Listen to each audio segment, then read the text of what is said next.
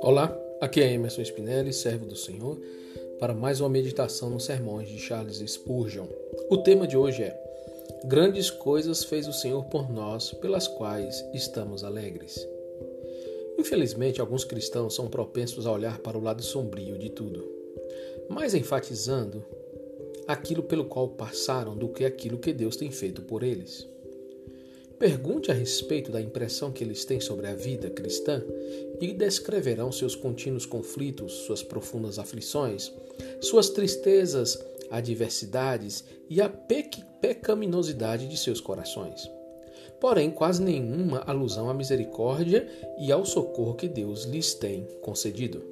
No entanto, um cristão cuja alma está em um estado saudável se apresentará com alegria, dizendo: Eu falarei não sobre mim, mas para a honra do meu Deus.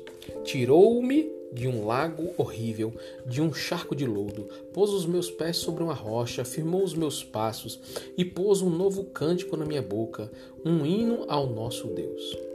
Grandes coisas fez o Senhor por mim, pelas quais estou alegre.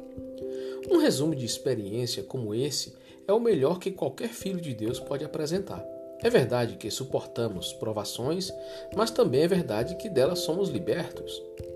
É verdade que temos nossas corrupções e tristemente, e tristemente sabemos disto.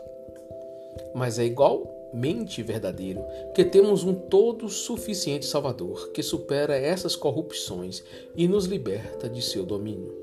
Ao olharmos para trás, seria errado negar que estivemos no pântano do desânimo e nos arrastamos pelo vale da humilhação, mas seria igualmente errado esquecer que passamos através deles de forma segura e proveitosa. Não permanecemos neles graças ao nosso Todo-Poderoso, ajudador e líder, que nos trouxe a um lugar espaçoso. Quanto mais profundos são os nossos problemas, mais alto o nosso agradecimento a Deus, aquele que nos conduziu através de tudo e nos preservou até agora. Nossos pesares não podem estragar a melodia nosso, do nosso louvor, pois consideramos que eles sejam o tom grave do cântico das nossas vidas. Grandes coisas fez o Senhor por nós, pelas quais estamos alegres. Aqui acaba o sermão dos Charles e eu quero compartilhar o entendimento de que não pode haver em nossos lábios o cântico das mágoas e das tristezas e das dores, ou a dos vales que o cristão está passando. Por mais que possamos compartilhar nossas lutas, não é este cântico que devemos entoar. O verdadeiro cântico é o cântico da alegria, porque mesmo com essas lutas e tribulações, vivemos uma, uma vida muito melhor do que aquela que vivíamos sem o Senhor.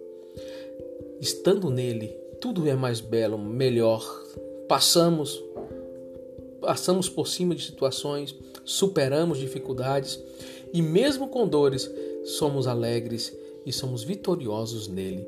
Por isso que nossos lábios devem estar sempre louvando, agradecendo e alegre, porque o Senhor nos deu e nos está dando uma condição de vida muito melhor do que aquela que vivíamos antes. Que os nossos lábios sejam lábios que honrem ao nome do Senhor. Amém? Os versículos utilizados para esse sermão foram Salmo 66, 12, Salmo 126, 3, Salmos 40, de 2 a 3 e Salmo 126, 3. Que você tenha um dia abençoado na presença do Senhor, em nome de Jesus.